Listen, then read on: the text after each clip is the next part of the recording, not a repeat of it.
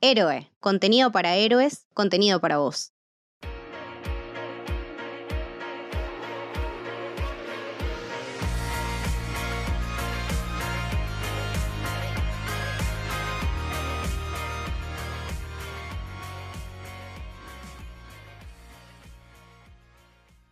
Bienvenidos y bienvenidas al Camino del Héroe. Mi nombre es Lucas y estoy con Leti.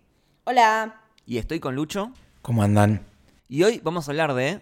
Everything, Everywhere, All at Once. Una película que venimos siguiendo y esperando desde hace muchísimos meses y que por suerte llegó a los cines de Argentina y a la cual le teníamos una expectativa altísima y no decepcionó porque me parece que a los tres nos encantó. Eh, así que, como siempre, vamos a empezar hablando de nuestras sensaciones sobre la película, sin spoilers, por si alguno todavía no la vio. Y vamos a avisar cuando arranquemos con spoilers. exactamente. Así que bueno, ¿quién quiere empezar? Arranco yo si querés.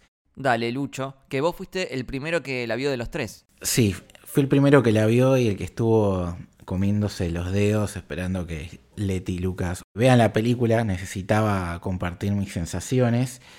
Eh, había este debate de, si verla de manera non santa o, ir a ver al cine.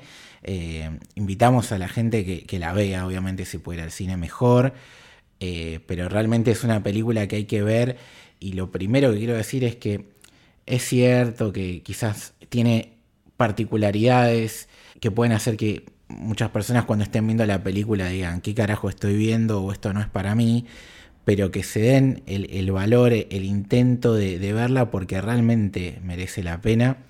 Yo la considero que es una de las mejores películas del año. Sin duda, sin duda. Para mí, junto a Maverick, es la mejor película del año en uno que quizás no hubo tantas películas, pero las que salieron son realmente buenas y, la vara está alta. Es decir, para competir en esta pelea tenés que superar a The Northman, a, X, a The Batman, a Doctor Strange. Y, esta película eh, está a ese nivel y mucho más. Y es algo diferente que por ahí puede parecer simple. Me parece que nos vamos a encargar un poco de mostrar de que en toda la espectacularidad, toda la belleza de lo visual, de lo interpretativo, hay mucha profundidad y toca muchísimos temas que, te dejan pensando y que por lo menos a mí a lo largo de la película me hicieron transitar eh, todas las emociones.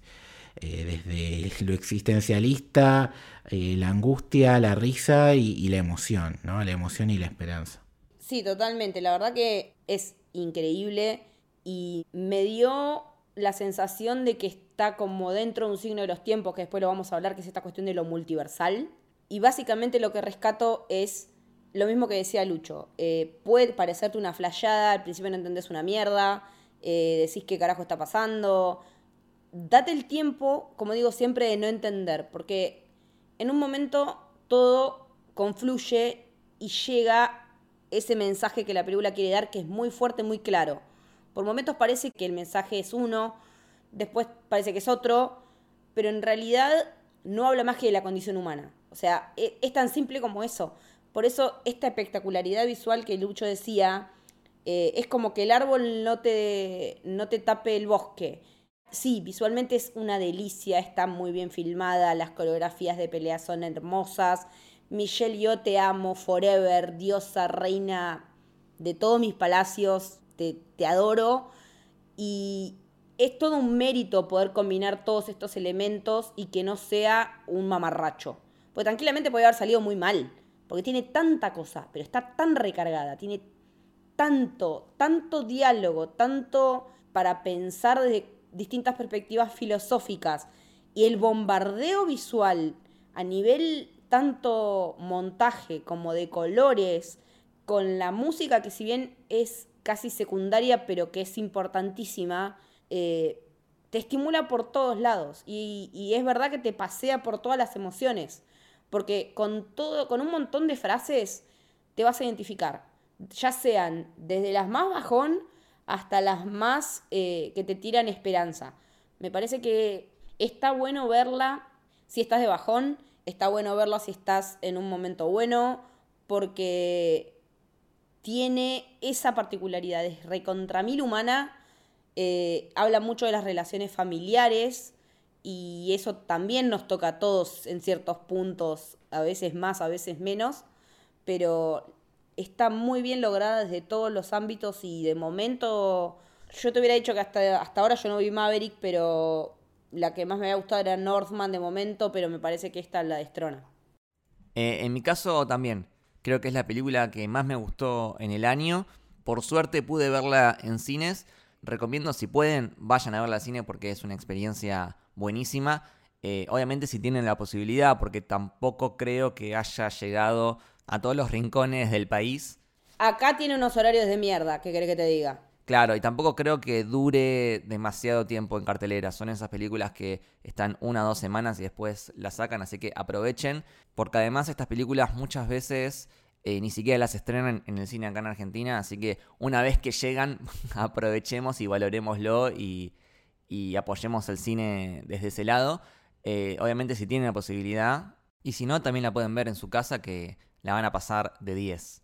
Em, a mí lo que me pasó es que yo la venía siguiendo hace varios meses y en Letterboxd llegó a estar eh, número uno en el podio de las 250 mejores películas. Como las películas del momento, digamos. No, no, históricas, de, Ah, desde mierda. siempre, ¿no? Eh, está siempre está El Padrino Primera o Parasite. En general es como que se van pasando el primer puesto entre esas dos. Pero esta película llegó temporalmente a estar primera como básicamente la mejor película, De todos los que lo vean en Letterboxd. claro, en Letterboxd. Eh, así que la verdad que tenía verdaderamente una expectativa altísima, altísima. Y siempre eso me da un poco de miedo porque cuando venís con una expectativa tan alta es muy fácil decepcionarte. Pero cuando la vi, la verdad es que fue todo lo que esperaba y más todavía. Encontré una película que pasa por, por todos los géneros. Sí, Por momentos es una comedia negra, por momentos es ciencia ficción pura, por momentos es fantasía, por momentos es una película de acción de artes marciales oriental, eh, por momentos es un drama familiar intergeneracional, eh, por momentos es totalmente filosófica, existencialista y eso me encantó porque es, le hace honor al nombre. O sea, esta película es todo al mismo tiempo. Totalmente, Eh, sí. Me encanta. Y eso vi que a alguna gente le, le- le pasó que le resultó abrumadora o, o frenética o caótica. Eh, yo creo que, como decía Lucho antes, no es una película para cualquiera, pero ciertamente es súper fiel a lo que te quiere transmitir. La película te habla de todo en todas partes al mismo tiempo. Obviamente va a ser caótica. Obviamente va a comprimir en 2 horas 20 toda una cantidad eh, abrumadora de conceptos y de situaciones. Porque creo que es la idea, que te sientas justamente como el personaje de Evelyn. Y te vas a encontrar con un mix de géneros, con un mix de estilos. Te vas a encontrar con que estás en una escena de, acción y a los 10 segundos pasaste una escena de drama y a los 10 segundos pasaste una escena de comedia. yo creo que también tiene mucho de que la vida es así. No, no en ese nivel de frenetismo en el que está comprimido en la peli, pero literalmente, si uno se pone a repasar momentos de su vida, es así. En un momento te estás cagando de risa, el otro está llorando y al otro tenés que estar hablando con tu familia por X motivo y, o te estás peleando con alguien. eh, es eso nada más que comprimido en 2 horas 20. Y es la idea de la película. Que sea frenética, que sea abrumadora, que transmita ese, ese concepto de caos que es el que viene justamente de- del caos del multiverso. Y que, perdón que lo diga, pero con una mano en el corazón, creo que lo logra mucho mejor que, que la película de Doctor Strange in the Multiverse of Madness. Que bueno, ya lo hablamos en, en su episodio, pero es una película que a mí me gustó mucho, me gustó muchísimo lo que me contó, pero que eh, en mi opinión no le hace honor al título eh, Multiverso de la Locura. Y creo que esta película sí aprovecha a fondo ese concepto y esas posibilidades que te da el multiverso para hacer cosas verdaderamente eh, divertidas y, locas. Eh, y bueno, creo que la película tiene eh, muchísimas capas y que si bien cuando uno la ve por primera vez probablemente se quede con toda la parte espectacular y, y visual de las coreografías o de las situaciones ridículas y extrañas que, que pasan los personajes, pero si vos le vas quitando las capas y vas más en profundidad, te vas a dar cuenta que la película verdaderamente te da un mensaje y un nivel de reflexión sobre la vida que creo que está buenísimo y que seguramente lo terminemos charlando en este episodio. Eh, y creo que seguramente va a estar nominada en varios premios. Eh, por lo menos eh, montaje, vestuario tiene que estar porque es impresionante lo que hacen en ese nivel. Sí, todo lo que es montaje es una locura. Eh, es un trabajo enorme. Edición es brutal. Eh, edición de sonido, o sea, es impresionante, o sea, y, y lo más loco es que el equipo de producción es súper chiquito. Eso es muy loco. Eh, ¿Sabes cuántas personas estuvieron en los efectos visuales? Nueve. Nueve. Y, y ves una película de Marvel y tenés tipo 750 mil créditos. Es que creo que una de las claves es que es mucho efecto práctico, ¿no? ahí va, ahí va. es que en realidad no es una película que tenga poco presupuesto, porque tiene 25 millones. Pero sí es una película que lo utiliza de una forma muy inteligente y muy eficiente. Exacto, es económica, es económica. Claro, es económica, los efectos son casi todos prácticos, hay muy poco CGI, eh, usa muchos trucos de cámara para, para hacer varios de los efectos y que después la plata vaya verdaderamente donde se necesita. Así que se nota que está hecha de una forma muy inteligente. Incluso usa eh, material de archivo real de Michelle Yeoh en Alfombra Roja presentando otras películas. O sea, a ese nivel. eh, lo venimos diciendo hace un tiempo, ¿no? Esta cuestión de el CGI va a matar al cine, esto de que Star Wars te crea la cara de fulano igualito a cuando era joven. Pero cuando ves una peli con efectos prácticos, se nota. Se nota. Y garpa como loco. Es así, no hay con qué darle. Sí, es que en realidad, bueno, acá ya nos vamos por las ramas, pero yo siempre digo que no, no hay problema con el CGI. En lo personal yo no tengo ningún problema con que se use la pantalla verde, siempre y cuando el efecto sea de calidad y quede bien y no te des cuenta justamente que es CGI. El problema es cuando est- estás en el cine viendo la película y, hay algo que, que te hace ruido o, que, que no queda del todo armónico con lo que estás viendo. Eh, pero por otro lado, por ejemplo, tenés, no sé, eh, de Mandalorian, eh, que usa toda esta nueva tecnología de volume para simular los escenarios. Y vos ves la serie y yo, yo te juro que el, el tipo está realmente ahí, en ese planeta, eh, porque está bien hecho. El problema es cuando, cuando se hace el, el CGI barato o el CGI apurado y, y ahí queda mal. Es que son herramientas. Son herramientas, obvio, son cuestiones técnicas que son elecciones también estéticas desde un punto, porque también depende de la plata que tengas para usar más o menos CGI Obvio. o más o menos efectos prácticos. Pero lo que voy es que tenga efecto algo como cambiarse de los zapatos de un pie al otro, es una boludez y funciona un montón. Y no hace falta CGI, es una persona sacándose los zapatos, poniéndose el derecho en el izquierdo y viceversa. Y ya con eso estás logrando un montón a nivel narrativo. Es una boludez y ya te estás seteando todo cómo va a ser la película. Y que haya un montón de cosas que son boludeces, porque son literalmente boludeces. En eso veo yo lo cotidiano también, en las cuestiones chiquitas, en lo que mueve a los personajes y que para poder hacer tal cosa tenga que usar cosas cotidianas, onda, no sé, comerse una barrita de, de manteca de cacao para los labios. O sea, es, es ese absurdo desde lo cotidiano que está muy, pero muy, muy bien eh, usado. Es esa economía de recursos que solamente la podés lograr cuando tenés una buena historia que contar. Sí, y que eso después tiene un mensaje también, ¿no? O sea, Obvio. Parte de estos poderes que tiene la, protagonista eh, los adquiere realizando algo absurdo. Y si bien uno puede decir, eh, bueno, es un chiste o, para marcar eh, el tono cómico de la película, eh, en el fondo lo que te está queriendo decir es que a veces uno para lograr lo que quiere tiene que romper con lo preestablecido y tiene que hacer algo diferente a lo que se suele hacer. Incluso aunque te parezca re boludo. Ese es el tema. Me parece también que, que va mucho a- al tema de- del miedo que tenemos constante al ridículo, ¿no? De, de quedar como boludo, de mirar a este, ah, que, que mira lo que se puso. Se caga en todo eso la peli. Se caga en absolutamente todo. y que le encuentres la, la justificación eh, desde la ciencia ficción de, de, bueno, por, por, qué hacer esa cosa absurda funciona eh, para saltar a otro universo. Y te lo mezcla con el tema de las probabilidades y las combinatorias dentro del caos. Quiero resaltar algo, Lucas, y que nos cuentes, porque todo esto de los efectos técnicos que estamos destacando no es una casualidad por la productora y los productores de la productora en esta película. Ahí va. Exactamente. La productora de la película es nuestra querida A24.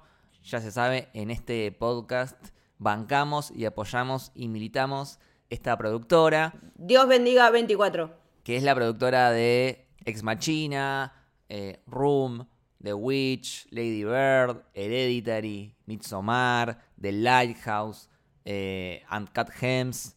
Sello de calidad, amigo, es así. Películas que son como más, más pequeñas o más de autor, pero que son excelentes.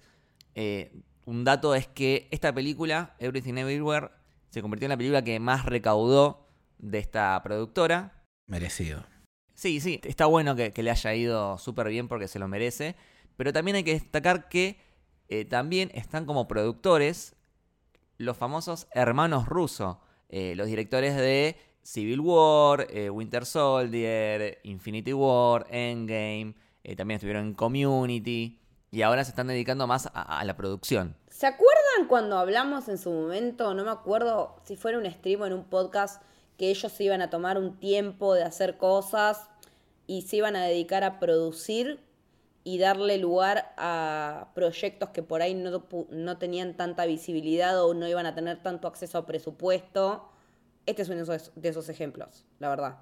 Me parece que, que acá estamos viendo finalmente esa decisión que tomaron de bancar a cineastas, porque la verdad que los Daniels, los directores, no tienen un gran prontuario que digamos. O sea, ¿qué tienen? Dos películas, ponele. Ahora dos. Ahora dos, claro y, jugársela a ir y bancar a estos tipos, siendo los rusos, siendo los fucking reyes de Marvel, eh, habla también muy bien de ellos, me parece, de, aportar su experiencia a gente que recién está empezando o que si no tuviera el nombre de ellos atrás por ahí, ni siquiera conseguiría que alguien les compre la idea. O sea, me parece que, que, es muy generoso de su parte ir hacia ese lado, ¿no? A poder dar lugar a nuevas voces, a nuevas historias y que veamos películas como esta, porque anda a saber si la veíamos, si, si, si se podía hacer, si no había dos nombres tan pesados como esos atrás. Y aparte es como repetir un poco su historia, porque cuando ellos llegan a Marvel, si bien habían estado en Community y en otras series como Parks and Recreation, creo que ellos habían estado ahí también, eh, no eran afamados directores y Kevin Feige lo supo captar su talento, les dio una chance, ellos brillaron, se transformaron en, estrellas, eh, ahora en estrellas productoras porque habían hecho esa Extraction con Chris Hemsworth que a mí me, fascina, me parece una de las mejores películas de acción pura de los últimos años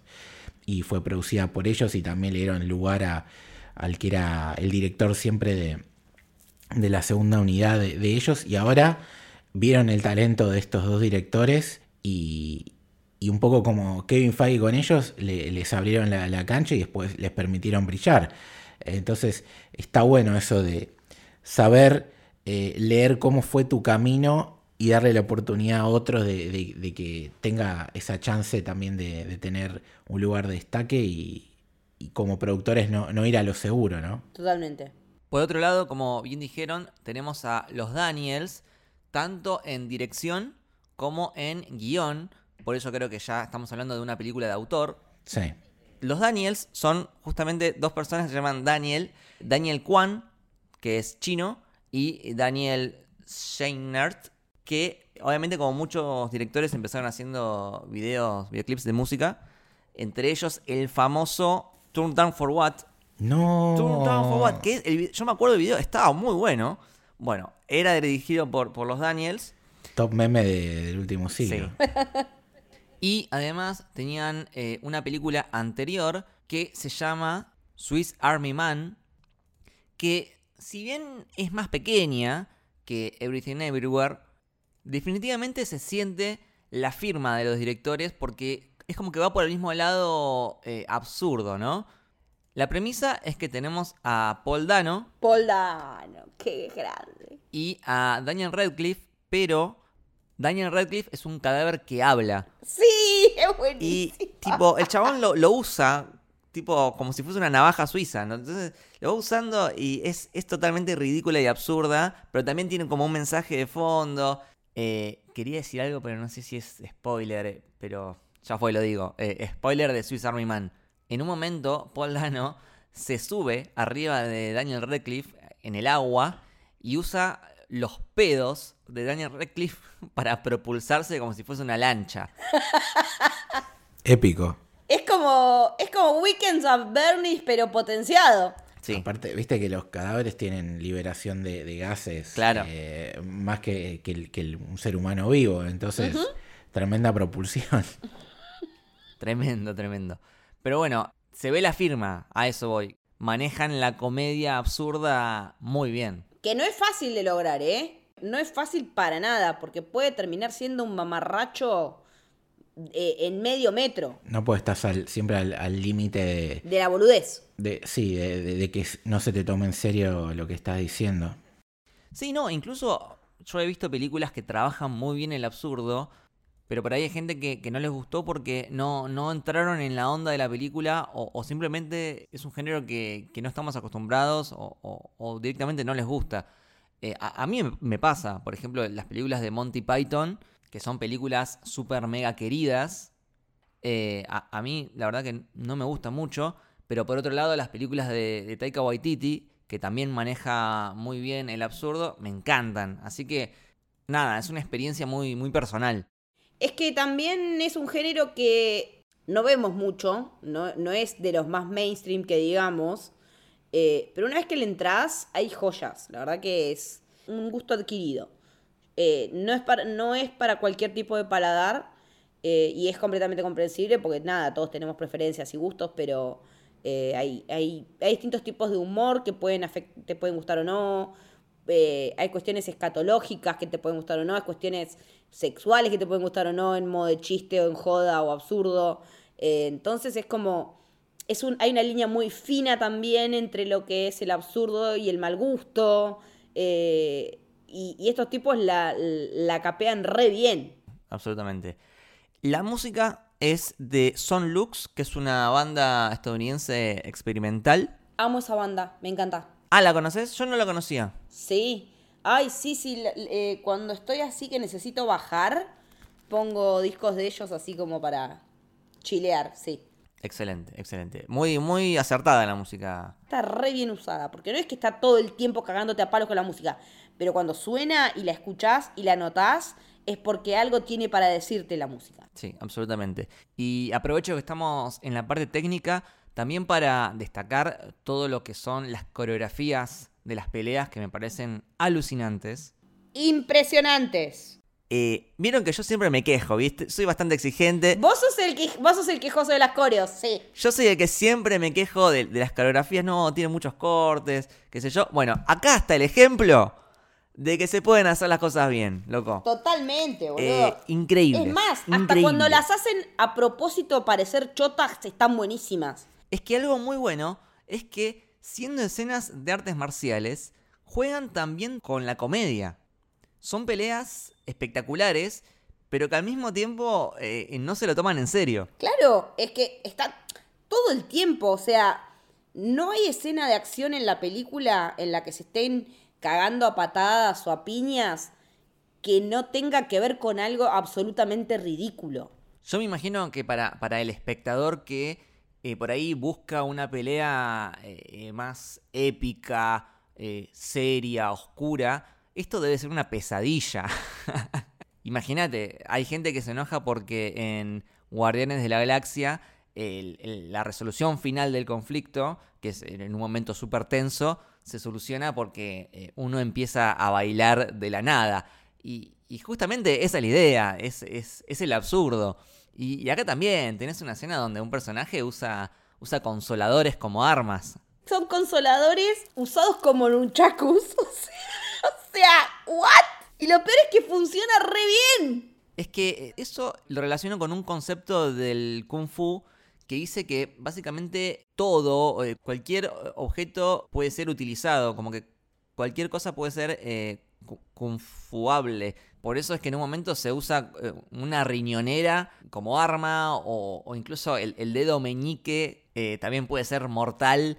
Es que si hay algo que, por eso quería destacar al principio lo de los rusos, si vos ves una película producida por ellos, sabés que a nivel eh, coreografía de peleas va a ser el nivel alto. Entonces, imagino que debe haber un trabajo en conjunto con los eh, directores Daniel que decirle, che, te recomiendo a esta gente que, que, que, te pueda dar una mano. No, pero a ver, Lucho, Michelle Yeoh bueno, fue aparte, durante sí. años eh, doble de acción, doble de riesgo. O sea, ella hace sus propias stunts. O sea, todo bien con Tom Cruise, pero Michelle Yeoh hace sus propias stunts porque ella fue eh, actriz de riesgo durante muchísimos, muchísimos años. Sí, bueno, aprovechamos hablar un poco de- del cast. Por un lado tenemos a justamente Michelle Yeoh como Evelyn. Algo interesante es que al principio la película la habían pensado para que sea protagonizada por Jackie Chan. En un momento los Daniels se dieron cuenta que la historia que querían contar requería más eh, una protagonista mujer porque, porque querían desarrollarlo más como una historia de madre e hija. Entonces eh, pegaron el, cambiazo y trajeron a Michelle Yeoh, que bueno, también es una actriz igual de legendaria, que ha estado en eh, El Tigre y el Dragón, eh, Memorias de una Geisha. La podemos ver también en Shang-Chi. Bueno, el actor del Es esposo... la tía de Shang-Chi, sí. La hermana de la madre. Eh, la podemos ver también en Star Trek Discovery, que la rompe toda en esa serie. Y bueno, muchísimas otras películas más. E- Es una leyenda del, cine oriental.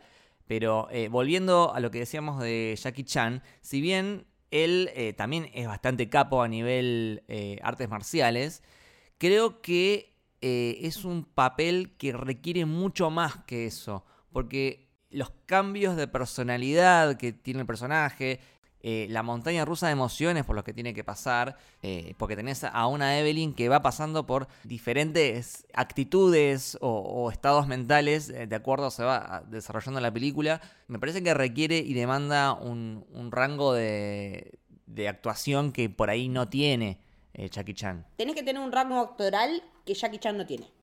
Yo no le voy a bajar el, el cartel a, a Jackie Chan, es una leyenda del cine de acción y, nosotros mucho no conocemos porque hay montones de películas que hace que, que no llegan al occidente y el tipo es un muy buen actor. Pero me parece que por el guion era primordial que sea una protagonista femenina y si vas a agarrar una, una actriz, la persona ideal era Michelle Yeoh. En ese sentido me parece que la decisión estuvo perfecta.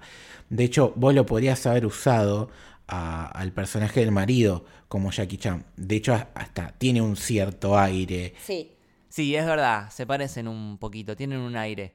Bueno, el actor del esposo de Evelyn es Ke Hui Kwan como Waymon. Hermoso personaje. Y acá tengo otro dato más, muy, muy bueno, que eh, no sé si se dieron cuenta, pero él es el niño chino que acompaña a Indiana Jones. Eh, creo que era la de El Templo de la Perdición. Y también es el nene de los Goonies, man. O sea, es el, Me el, muero. el comeback absoluto porque es un actor que se había retirado de la actuación. Se retiró en 2002, 20 años sin actuar. Fua. Estuvo en- eh, sin actuar y perdón lo que, lo que voy a decir, es mi personaje favorito de la película. Es un amor. Porque eh, me emociona Sí. constantemente. Los matices que le mete el chabón. O sea, empezando ya un poco a hablar con spoilers. Sí. Cuando va saltando de universo en universo y pasa a ser el marido a ser el marido de otro universo, cómo le cambia la gestualidad, la manera de hablar, la postura corporal, o cuando está en el universo en el que ella es estrella de cine y su historia de amor no fue, que también lo ves como un tipo mucho más endurecido, como que un rango también el tipo impresionante, está a la par de ella, todo, o sea, si bien ella es la estrella, ella es la que brilla, la protagonista, él como partener lo da todo, porque está todo el tiempo dándole matices a cada uno de los eh, de los distintos universos. Es que, a ver, no sé si a ustedes le- les pasó lo mismo, ¿no? O sea, él te da el buenazo, ¿no? Y después cuando aparece eh, el universo alternativo, que para mí es un homenaje al cine de, de Wong Kar Wai, toda esta parte en la que ella es una actriz y, y que se reencuentra con él, Lo es. Es que sí, toda esa parte, todo ese universo está filmado como una película de Wong Kar Wai. Sí. Cuando aparece ahí, yo me creo que el chabón es un galán. Es que dije, qué hombre en ese momento, boludo. Y cambia, cambia absolutamente su registro. Y, y digo, loco, este chabón es un fucker, ¿entendés? O sea, debe estar. Eh, Rodeado de mina. rodeado de minas. Y después cuando lo ves eh, en el otro papel decís, ni en pedo. O sea, decís, qué tipazo, quiero que sea mi amigo. Sí, es que eh, el que sería el Waymond de, de- de nuestra Evelyn, por momentos te da como medio eh, inocente. eh, y, y cambia mucho el, el tono de la voz, porque eh, ese, ese Waymond tiene como una voz más, más nasal. eh, y de repente cuando llega el, el Alpha Waymond, cambia totalmente su forma de hablar. Igual en un momento yo que medio lo odié porque cuando vi que los papeles eran de divorcio dije la concha de tu madre, o sea. Y después cuando se va desarrollando la película y entendés por qué viene la cuestión, decís, y sí, o sea, el tema de la rutina también está muy bien tratado en la película. El tema de. La, la peli arranca con ellos teniendo que acomodar los impuestos porque están enquilombadísimos, tienen un lavadero y tienen que acomodar el tema de los impuestos porque si no, básicamente les van a sacar todo. Y yo digo que. para yo En mi mente estaban peleando en la FIP. O sea, cuando. Sí, bueno. sí, sí, es la FIP. Eh, eh, to- toda la pelea es la FIP. Eh, y es como que me encanta eso, de que, de que el mismo personaje, en la misma encarnación del mismo universo, me haya paseado por distintos, eh, distintos estadios en relación a cómo lo consideré. Me parece que eso está, eh, habla muy bien del actor y habla muy bien del guion. Porque primero dije, que hijo de puta, ahora te borrás cuando están en todo el quilombo. Y después entendés sus motivos también.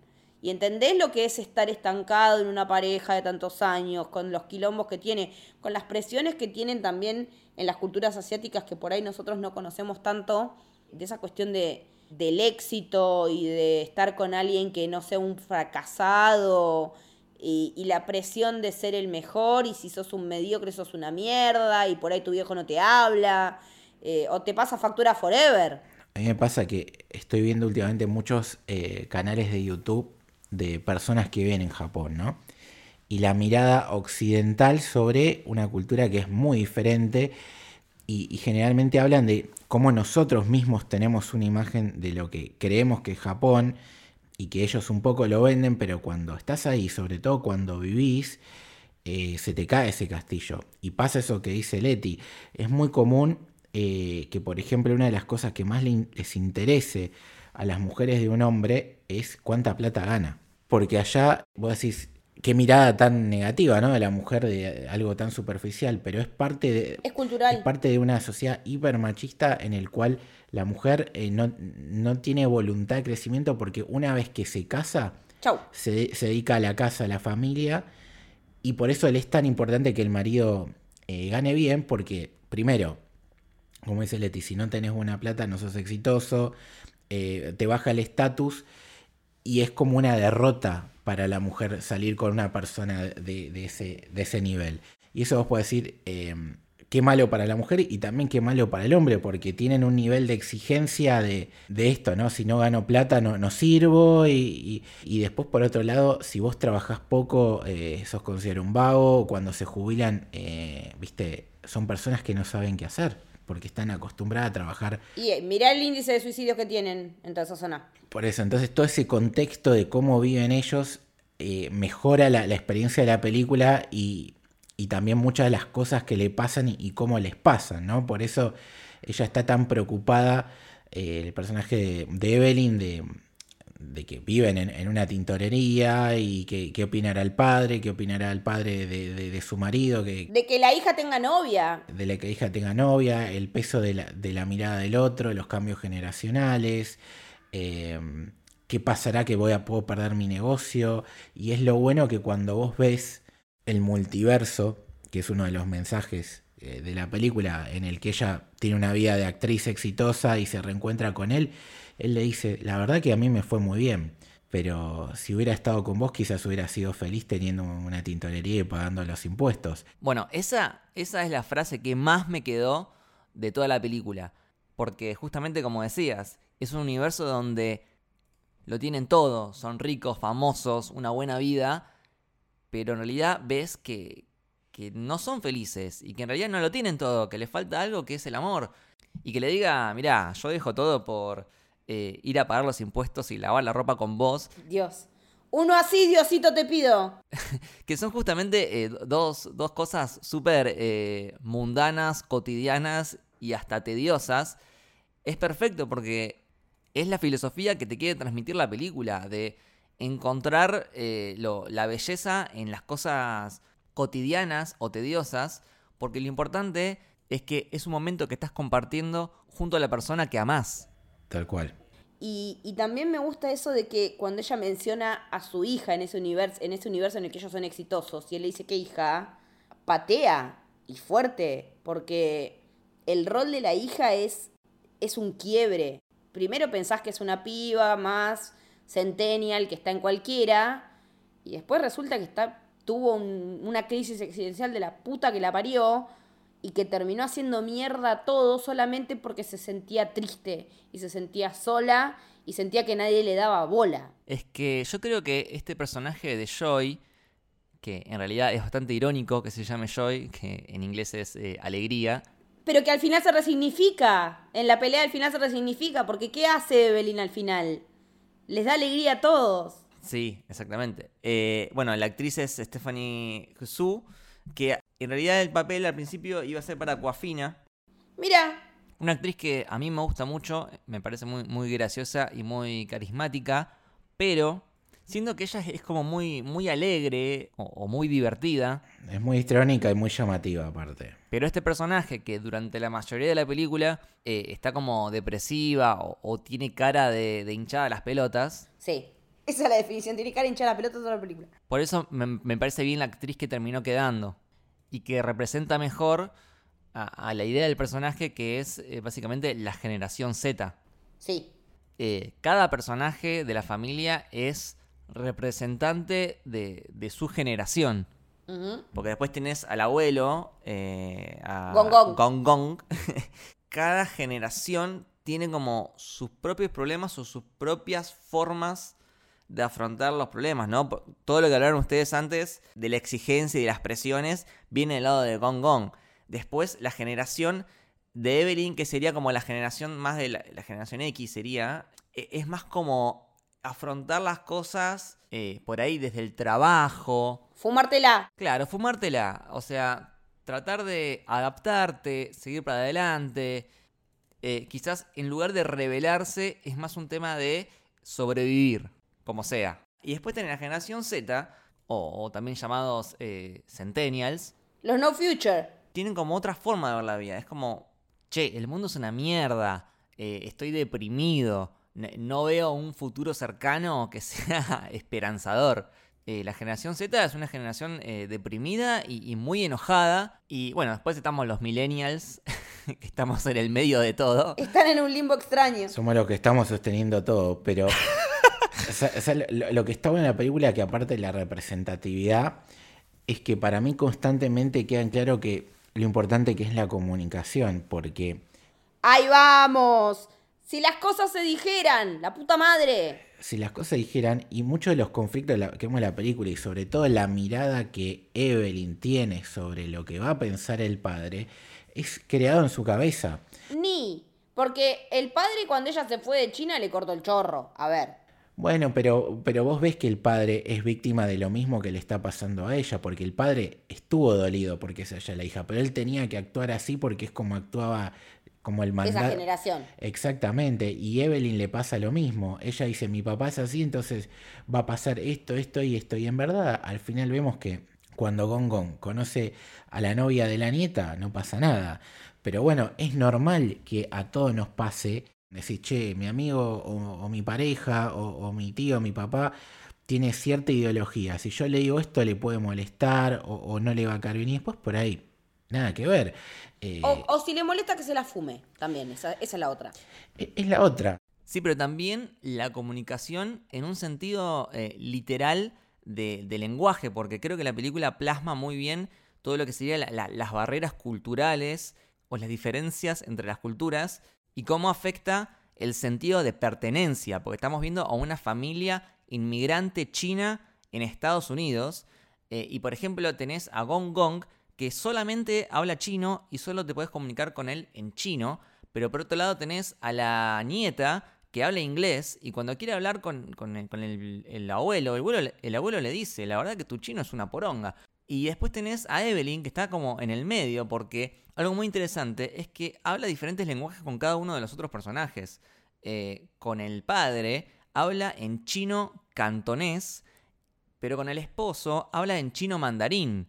Y con la hija habla en inglés, o, una especie de inglés eh, chino, chin, English. Hablan en chinglish. Entonces te das cuenta cómo existen en esta familia barreras eh, generacionales y barreras culturales que hacen que, la comunicación se, desincronice y dé lugar a, todo el drama. Es que ella tiene que, se tiene que acomodar a la realidad de todos los demás. Eso es lo que pasa. Y por ello ella termina sintiendo que no es nadie y que en un punto le dicen sos la peor versión de los universos y para que vos, para que las otras puedan ser mejores vos tenés que ser la peor. Durísimo. Pero de nuevo, es intentar verle lo bueno, porque esta Evelyn es especial. A ella le dicen, vos sos la Evelyn menos talentosa de todos los universos. Es la mediocre. sos la Evelyn más mediocre de todas, pero justamente gracias a eso le da la libertad para poder después adquirir las habilidades de las Evelyns de los otros universos. Porque ella al no destacarse en nada, le da esa habilidad de adaptación que le va a permitir eh, absorber todos los talentos de las otras Evelyns. Entonces, al final es algo bueno. Es un carbón antes de convertirse en un diamante. O sea, tiene, o sea, no tiene nada, pero tiene todo el potencial. Aparte, eso es clave porque, por ejemplo, en el universo de los dedos salchicha, que vos decís, ¿qué carajo estoy viendo? y, vos decís, che, ¿qué sentido tendría tener los dedos salchicha, no? Bueno, la película todo el tiempo demuestra que incluso eh, que es uno de los otros mensajes que tiene, incluso en, la peor situación siempre hay algo bueno, porque vos decís, tengo los dos salchicha, pero ¿qué pasa? Ellos mejoran muchísimo la capacidad de usar los pies, entonces siempre hay algo más para sacar positivo, siempre hay una, una respuesta a, algo malo, o, nunca nada es todo malo ni todo bueno, básicamente. Eso es algo muy de la cultura china. El yin y el, el, yang. Exactamente, a eso iba. El Yin y Yang es el icono del taoísmo, que básicamente lo que plantea es eso, que no existen los extremos, no existe el blanco y el negro, el bien absoluto y el mal absoluto, sino que eh, en todo lo bueno hay algo malo y en todo lo malo hay algo bueno, y que la vida es una vida de grises y que es así, las cosas son así y hay que aceptarlas. Habla de la aceptación de que tenés que aceptar lo bueno junto con lo malo y lo malo junto con lo bueno. Vivimos en un caos de, cosas buenas y malas al mismo tiempo. Incluso me parece que lo trasciende, porque creo que trasciende esa idea del yin y el yang en cuanto a que finalmente terminan viendo más lo bueno que lo malo. O sea, creo que, que lo bueno, que lo que en, en, cómo termina la peli, en cómo se resuelve el conflicto y el tema del, de, de este universo bagel que creó la hija, eh, me parece que termina siendo mucho más positivo el balance. La, la película termina siendo positiva y termina siendo eh, esperanzadora. Entonces me parece que en ese, en ese sentido balancea más para el lado de lo bueno que de lo malo. Es que yo creo que son las dos cosas. Por un lado, eh, entender que dentro de todo lo malo hay algo que siempre puedes rescatar y por otro lado es aceptar que la vida es caótica, que todo el tiempo nos van a pasar cosas buenas y cosas malas, pero... El tema es qué hace con ellas. Exactamente, es eh, elegir en qué te vas a concentrar. Eh, en vez de gastar tiempo y preocuparte por lo malo, que es algo que muchas veces cosas que no podés cambiar, es usar ese tiempo para valorar y abrazar las cosas buenas. Sobre todo lo que plantea la, película, el, el, amor y la familia. Y se ve muy bien al final cuando Evelyn entra en modo... En modo amor. Modo amor, modo abrazo, que es cuando eh, le, le, disparan y ella convierte la bala en un, en un ojito de plástico adhesivo.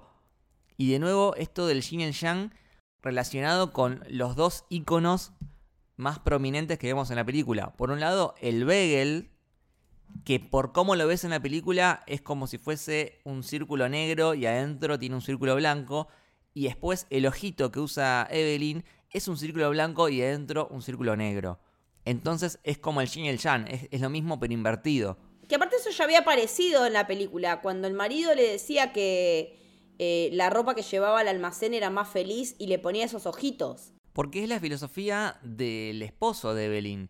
Eh, él dice, yo voy a dedicarme a ser amable y a transmitir felicidad. Y cuando Evelyn le dice, ¿por qué mierda llevaste eh, la ropa ahí? Y él le dice, porque yo siento que es más feliz ahí. Y vos decís, ¿qué carajos estoy viendo? Pero en realidad es la forma de ver la vida que tiene él. Y él se la transmite a ella y ella al mismo tiempo se la transmite a todos los demás cuando les tira, como que les devuelve las balas pero en forma de ojitos. Y es de alguna forma una metáfora de que ella está básicamente transmitiendo ese, ese mensaje de amor al resto de las personas. Y por eso se lo ponen en la frente, porque esta gente del, del culto del Begel usaba un símbolo del círculo negro en la frente y ella hace lo mismo con el ojito, se lo pone en la frente. Como diciendo, bueno, ahora yo represento esto. hablemos de, también de todo lo que tiene que ver Matrix en esta película, porque tiene banda de Matrix. Desde una escena en la que frenan las balas, pero en este caso ella los transforma en los ojitos, pero tiene muchísimo, desde las cuestiones filosóficas hasta los planteos de la realidad, no realidad, eh, la escena en la que ellos van en la camioneta y van tirando las coordenadas de cómo hacer los saltos de un universo al otro, es básicamente la llamada de teléfono de Matrix para decir, acá tenés un teléfono para poder rajar de ahí. Claro, y la forma en la que ella en un instante adquiere una nueva habilidad. El famoso... Es el I know Kung Fu. I know Kung Fu, literalmente. Sí. Y también a otra escena calcada que es cuando le está persiguiendo esta, esta Yuyu Chuhuaca. Ay, sí, Yuyu Chuhuaca me encantó. La está persiguiendo y como que en un momento se da vuelta y Evelyn aprovecha para pasar agachada de un cubículo a otro, que es igual a una escena de Matrix que está Neo con la primera, el celular y, Morfeo le, está dando las indicaciones. Eh, y también en un momento cuando van a pelear, y hacen todas estas piruetas con las manos para ponerse en guardia. Sí. También es muy, muy Matrix de, la escena del dojo. Soy muy Matrix. Eh, me encanta el, tema de que eh, la hija en, modo habiendo... O sea, el tema es que se les fragmenta, está, salta tanto de universo en universo que se les fragmenta el cerebro y ya no saben dónde mierda están. Eh, y la hija en ese modo se llama eh, Topaki, que ella le dice de distintas maneras hasta que finalmente reconoce que ese es el nombre. Eh, ¿No les dio la sensación de que era como un, un, doctor Manhattan en un punto? Sí, obvio. De, de, que estaba en todos lados, en todo el tiempo, sufriendo todo, sintiendo todo, pero era... Eh, ella pasa de largo de esa cuestión, estoy podrida de las cuestiones de los humanos, porque en realidad no está pasada de... Ella no pasó de largo, ella todavía le duele y ella lo que quiere no es matar a la madre como todos se creen en el universo alfa. Ella lo que quiere es que la madre la entienda y que y, lo que quiere es reconectar con la madre. Y cuando la madre le dice, está más gorda, obvio que se va a calentar y la va a querer cagar a trompas, pero no es que la va a matar. Lo que quiere es que la madre la entienda, la escuche, se comunique, porque lo que falta en esta película, en los personajes, es comunicación. Es que para mí, por un lado, la hija representa un poco eh, lo que decía Lucas, eh, la generación actual. Es decir, el problema o la amenaza esta de, un ser que está en todas las dimensiones y eso va a hacer implosionar todo, tiene que ver con eh, la constante búsqueda de, los pibes de, con los teléfonos, con la computadora, con... Saber todo lo que pasa en todo el mundo al mismo tiempo. Claro, estás en todos lados al mismo tiempo y no estás en ningún lado. El universo en tu bolsillo, boludo, es así digamos, estás en 20.000 lados y a la vez no estás en ninguno. Es normal que eso te, te, aísle, te, evite eh, vincularte con la gente y caer en una depresión, ¿no? Que es un poco lo, que le pasa también al, personaje. O sea, el bagel no deja de ser un agujero negro, justamente. El vacío. O sea, ella experimenta todos los universos al mismo tiempo. Y lo que quiere es un poco de paz. O sea, quiere parar con eso, ¿no? Y, justamente plantea lo, lo malo que, o sea, si bien uno piensa, ah, bueno, está bueno, o sea, experimentás todo. Eh, en realidad es algo malo porque una vez que experimentás todo, ¿qué te queda? Ya viviste todo, no te queda más nada. Por eso creo que eso habla un poco de que de nuestro lado, o sea, fuera de la película, nosotros no podemos hacer este juego de ver qué pasaría si o experimentar otro universo. Nosotros tenemos una y solo una vida que ya sabemos que es finita, que la muerte es inevitable, pero eso es algo bueno porque eso hace que cada momento que vivís, cada segundo de tu vida sea único e irrepetible. Y eso es lo que te va a permitir a vos encontrarle un sentido.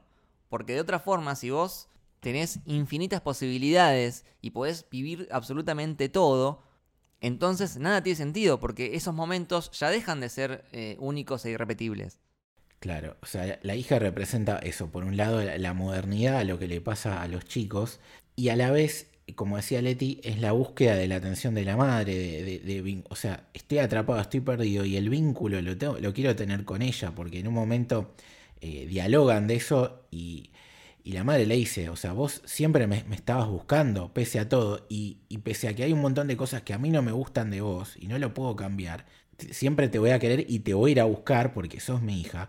La escena de las piedras, por favor. La escena de las piedras es maravillosa. ¡Qué recurso, boludo! ¡Qué recurso! Sale dos mangos eso, ¿me entendés? Dos mangos y es la escena más potente de la película para mí. Totalmente, totalmente. Y de nuevo, o sea, es por un lado el absurdo, porque estás viendo a dos piedras, está, la estás viendo en la pantalla totalmente estática, y, al mismo tiempo una conversación que lo es todo, ¿no? Es súper profunda. Y en definitiva, para mí, eh, la película, más allá de esto de, la crítica, ¿no? De, cómo vivimos hoy en día, eh, va más por lo que dice Lucas. O sea, el pensar qué hubiera pasado si, o el quedarte atrapado en el pasado, que es lo que le pasa a ella con lo del padre, o amargarte constantemente los problemas cotidianos, te aísla de lo más importante que son los vínculos y el amor. Pues la vida, y, creo que eso más va por el lado de, la mirada del marido y por eso ella la termina adaptando, eh, se termina y lo único que importa en definitiva es lo que te hace feliz y no hay nada más importante en la vida que el amor en las versiones que sean. En este caso se centran en el amor de pareja, amor de, madre-hija e o, o, de padre-hija. E Pero va por ahí y no es casual que cuando ella se pone el ojito, en definitiva lo que está haciendo es correrse el ego, dejar de mirarse ella y... Abrir la mente Abrir el tercer ojo. Es el tercer ojo literal. Abrir el tercer ojo y centrarlo en ver qué le está pasando a los demás. Coincido totalmente con lo que decís, porque creo que eh, el ser humano es un ser social. Y el ser humano como especie evoluciona cuando aprende a, trabajar en equipo y aprende a, a hacer una sociedad. Cuando dice, che, pará, ¿por qué no vamos a cazar todos juntos? Así somos más efectivos. O cuando dice, che, mirá, descubrí esta técnica para cultivar la tierra, te la transmito y te cuento cómo es para que vos también lo puedas hacer. O cuando uno se come una fruta envenenada y, viene otro y le dice, che, mira, tengo el contacto de este chamán que la tiene re clara con las hierbas y te puede ayudar. El ser humano evoluciona cuando aprende a dejar de preocuparse por uno mismo y fijarse en ayudar al que tiene al lado y de esa forma dejar una huella en la sociedad. Y cuando digo esto, no digo eh, una cosa trascendental como, no sé, descubrir la penicilina, sino en acciones más pequeñas y más cotidianas del día a día para demostrarle al otro que no está solo. Y qué es lo que termina pasando entre e-, Evelyn y Joy. Joy se sentía sola, se sentía que, que no pertenecía y Evelyn tarda, tarda en darse cuenta, pero finalmente le demuestra que, la quiere. Entonces ahí es cuando Joy sale de ese loop. Es que en realidad en ese punto es el quiebre de ella. Porque todo lo, todo lo anterior es un preámbulo para que ella pueda desplegar su propio potencial como ella, más allá de los otros universos. Porque lo que vemos es el recorrido de una mujer de mediana edad que tiene una vida completamente rutinaria y de mierda y que se da cuenta de que por X motivo la necesitan para salvar el multiverso que está al borde del colapso. Y me encanta también esa visión de que los universos que tienen vida no son la mayoría. La mayoría no llegó a la escala evolutiva.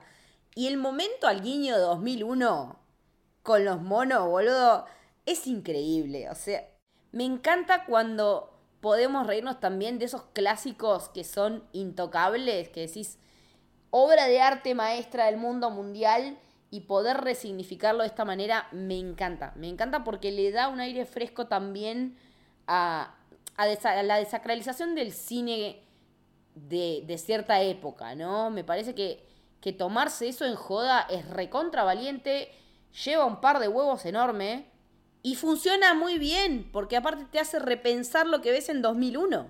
Yo creo que eh, la película deja en claro todas las, homenajes, las cosas que le gustan, las cosas que pensaron y te dicen, sí, esto claramente es por Matrix, esto claramente es por 2001, esto claramente es por, eh, no sé, una película de Pixar o lo que sea. De Ratatouille con el, con el Rakakuni. Chicos, el momento de Ratatouille me, entré a caer de risa a nivel, me tenté, porque, ay, por favor, es excelente. Cuando le quiere explicar la película, no, pues esta película del mapache, pero no es re mapache, es un, es un rato. Y aparte, pero aparte que. Excelente. Y que después exista. El, mapache en la cabeza del chabón. Que hable. Cuando se lo llevan preso al mapache. Es buenísimo, pobrecito el mapache. Que aparte es un, e, es un rocket, ¿no? También es un. Es, rocket. es un sí. rocket. Que aparte es gracioso porque se renota que es un muñeco. Eh, no es una cosa CGI re compleja. Eh, eh, es, es, como el perro que revolean en un momento. Hablemos de Jamie Lee Curtis, por favor. Un cacho. Sí. Porque. Tremendo. La empleada de la FIP. La empleada de la FIP. Me gustó muchísimo verla en la reversión de roles. Porque ella se hizo conocida por ser la perseguida en los slashers. Y ella acá es la perseguidora. Boludo, me, me da mucho miedo mete miedo. Es que es una actriz del carajo, muchachos, es tremenda. Y al mismo tiempo la comedia maneja muy bien, porque si bien es, la villana, también tiene muchos, muchos momentos muy graciosos. Y realmente la mina está derrotada por la vida, entonces por eso es la caracúlica de la FIP que te, no te da medio corte. Pero al mismo tiempo es la que al final la entiende a Evelyn. Es que en realidad lo que le pasa es que está sola. Y cuando empatiza con alguien, cuando alguien la escucha, cuando se encuentra con alguien que le presta una oreja y no le chupa un huevo lo que esté diciendo, resulta que no es mala. Resulta que está sola y solamente necesita alguien con quien hablar y, alguien que le dé un abrazo. Eso necesita. Es que no, no hay villanos en la película. Eso es, y, por más que te muestren la peor cara de, de todos los personajes, en el fondo todos lo que necesitan es justamente el cariño eh, y, un momento de, cuidado, de, atención.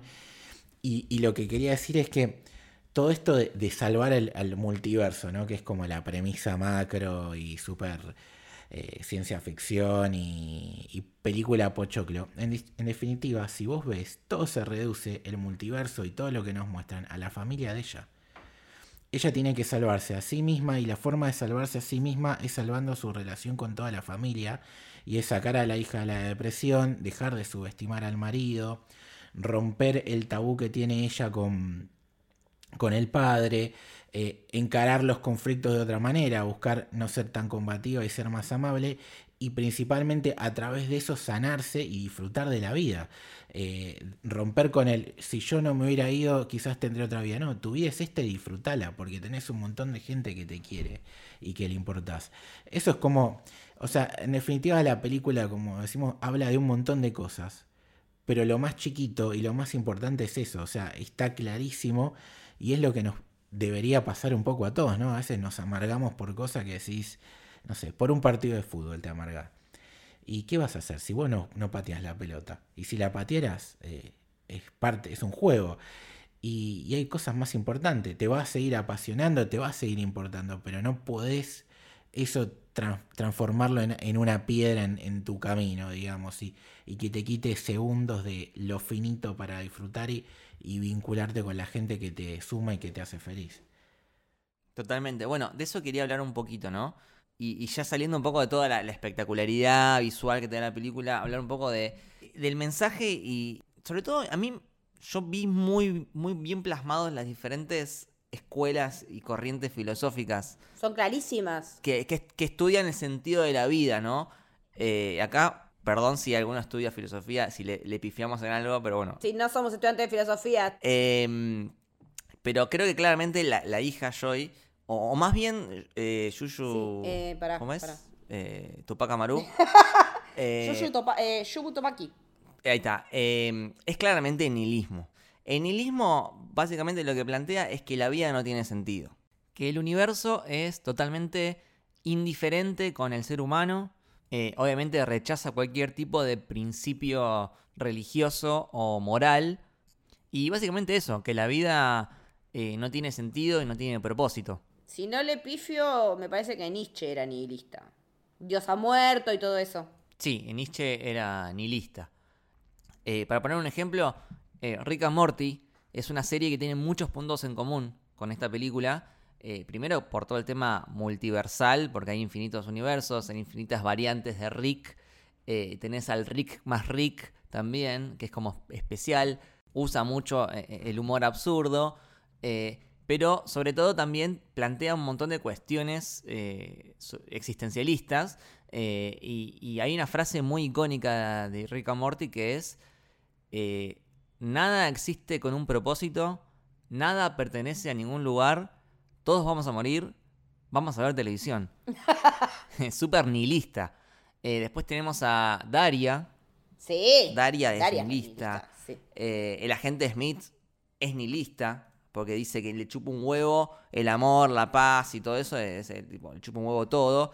Eh, el Joker de Heath Ledger es nihilista, es caótico. o sea, tengo plata, la quemo. Eh, es, lo dice, creo que lo dice Alfred, tipo, Hay gente que solo quiere ver el mundo arder, ¿sí?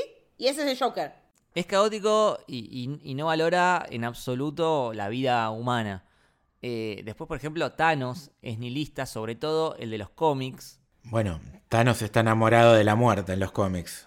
Pero es un tipo que no tiene problema en, en eliminar eh, trillones de vidas y de alguna forma eh, lo equipara con un chasquido. Un chasquido de un dedo eh, es a propósito porque es algo tan efímero, tan mundano, tan simple, eh, que e- el chabón equipara trillones de vidas con algo tan simple. Por eso, eh, para él la vida no, no- No tiene no valor. sentido, no importa. Y eso le permite hacer cosas impensadas.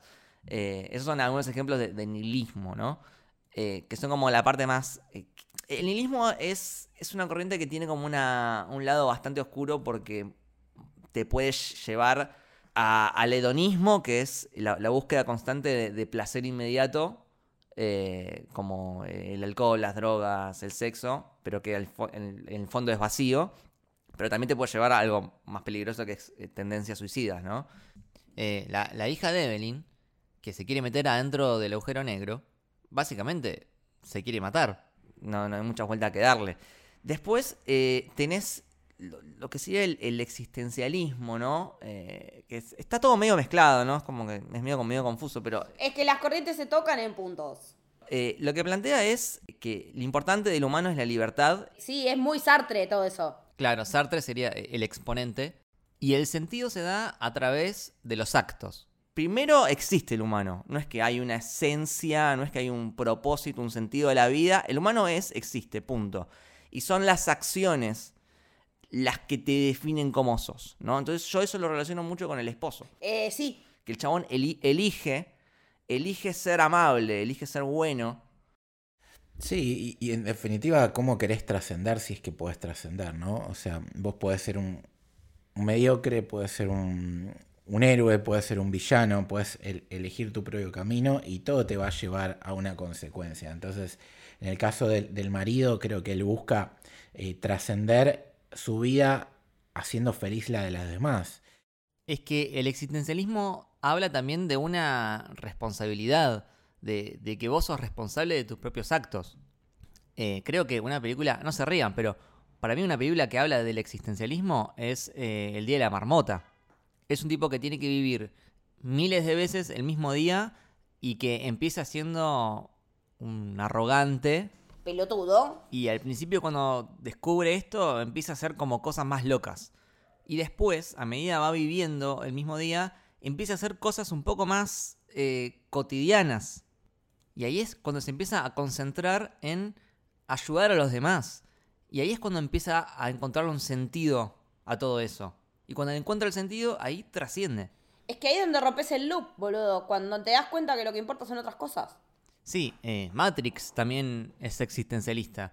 Eh, ¿Qué preferís? ¿Vivir en una mentira feliz o darte cuenta que la vida es una mierda, está todo roto, todo explotado, la comida es una verga, pero es intentar eh, salir adelante como sociedad y salir de, la esclavitud de las máquinas y ser verdaderamente libres, y, eh, como dice la película, despertar. ¿Y cómo termina la película? Con Neo dando un discurso para intentar despertar a los demás. ¿Qué es lo que hace Evelyn al final de la película? Que en vez de pelear, lo que quiere hacer es contagiar eh, ese, ese despertar que ella tuvo hacia los demás. Y pero Matrix, Palm Spring, eh, El Día de la Marmota, esta película, todos concluyen en lo mismo. ¿Cuál, ¿Qué es lo más importante para todos? El amor. El amor. Yo lo pensaba también como una cuestión de por qué estamos viendo tantas películas últimamente en estos tiempos sobre multiversos. ¿Por qué nos estamos cuestionando tanto esta cuestión de que existen otras posibilidades que no estamos explorando? ¿Qué pasa si en vez de haber ido a la derecha fuimos a la izquierda? ¿Qué pasa si en vez de haberle dicho algo a alguien no se lo decíamos o se lo decíamos? Eh, lo venimos viendo porque me parece que estamos en una época, el signo de nuestros tiempos es... De racionalizar todo. Claro, el signo de nuestros tiempos es ese. Es decir, optimizar el tiempo, no hay que perder el tiempo, eh, eh, tenés que Vive, vive, ríe, eh, viaja. Vive, ríe. dame plata. Frases, motivacionales de mierda que te ponen en la clase de yoga, boludo, es así de corta. O sea, eh, tenés que ser eh, un ser centrado, con la energía toda alineada en los chakras. ¿Y qué mierda pasa con el enojo, con la ira, con la frustración, con la angustia? ¿Qué lugar hay para eso? No nos damos lugar, porque aparte es en Instagram, ¿qué mostrás? Ay, el momento feliz, ay, la fotito del sol. Porque lo hacemos todos, boludo, porque es así. Y es más importante lo que mostrás que lo que sos. Entonces estamos en esa necesidad de plantearnos, ¿qué pasaría si mi vida fuera otra, boludo? ¿Qué pasaría en, si yo hubiera decidido otra cosa en vez de la que decidí? Está, la película está todo el tiempo diciendo, what if, ¿qué hubiera pasado qué? O sea, está todo el tiempo, esa frase es permanente en la película. Todo el tiempo está resonando y está siendo dicha. Y me parece que, que por ese lado va. Y por el lado de, de que todo lo que tomamos son elecciones que tenemos que tomar en muchos casos, que no nos queda otra. O sea, sean para bien o para mal o para seguir estancado, no sé. O sea, no tengo la respuesta. Pero creo que, que esta cuestión de pensar cómo serían nuestras vidas, cómo serían nuestras variantes, si lo hablamos en los términos de Loki, ponele. Eh, en esta película está puesto de una manera exacerbada y genial, porque te muestra que no todo es rosa en las otras vidas. Sí, es como decíamos antes, en, la, el universo que son eh, ricos y famosos. Están solos. No están completos, les, les falta algo. Claro. Y la vida es caótica y está llena de decisiones que en nuestro caso no podemos saber qué hubiese pasado si elegías otra cosa, o no puedes volver para atrás. Entonces, la que te queda, cuando vos tomás una decisión y que te va a pasar, te vas a tomar decisiones que te equivocás, la que te queda es aceptar que te equivocaste, hacerte responsable de esa decisión y seguir para adelante.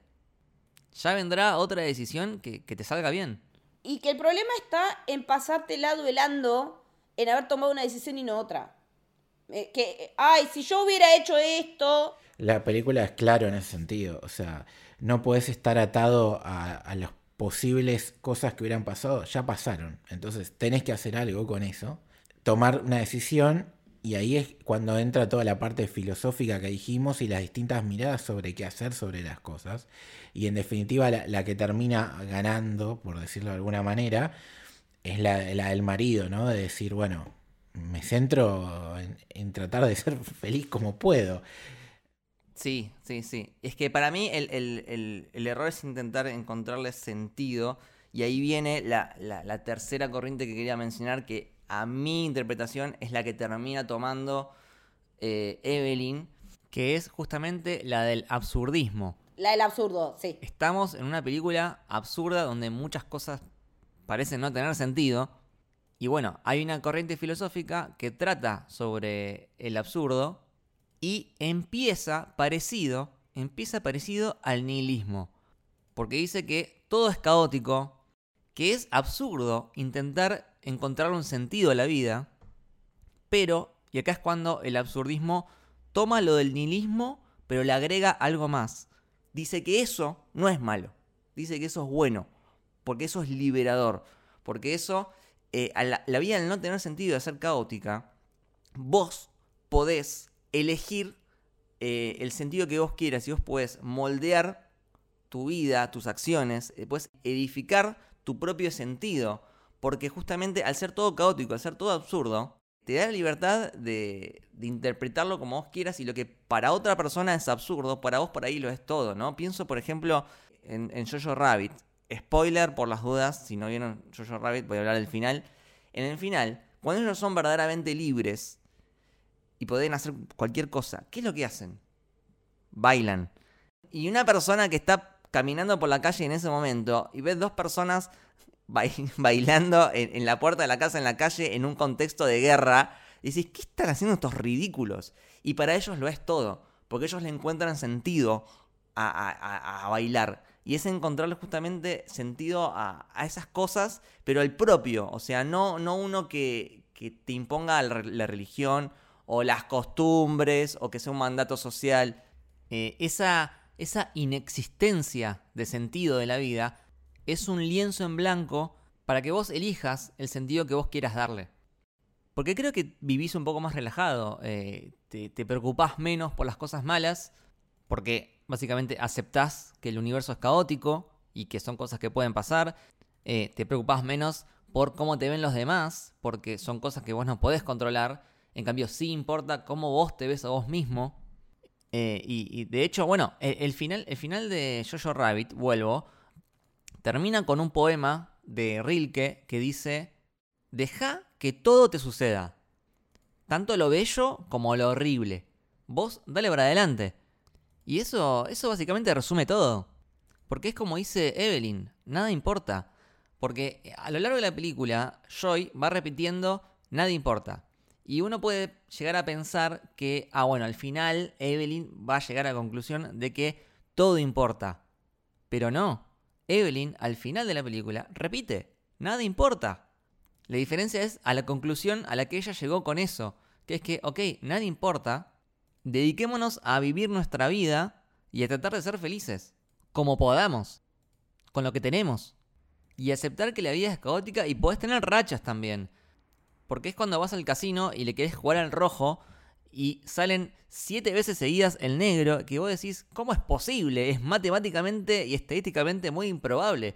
O, te, sale, o te sale el cero, peor todavía. E, es una de, las posibilidades. Y así en la vida también te puede pasar que tengas rachas de mierda. Eh, y, es algo que puede pasar, como también puedes llegar a tener rachas buenas.